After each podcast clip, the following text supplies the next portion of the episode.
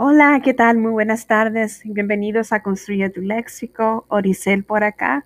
Hoy les traigo una nueva palabra. Esta nueva palabra es efímero o efímera, que proviene del griego efímero, que significa de un día. También en español se puede decir efimeral, que es algo pasajero o de corta duración que tiene duración de un solo día. Esta palabra es esdrújula, la cual se acentúa en la penúltima sílaba y viene siendo la fi en efímero o efímera. Bueno, espero que les haya gustado esta palabra, que la puedan usar en su vocabulario habitual.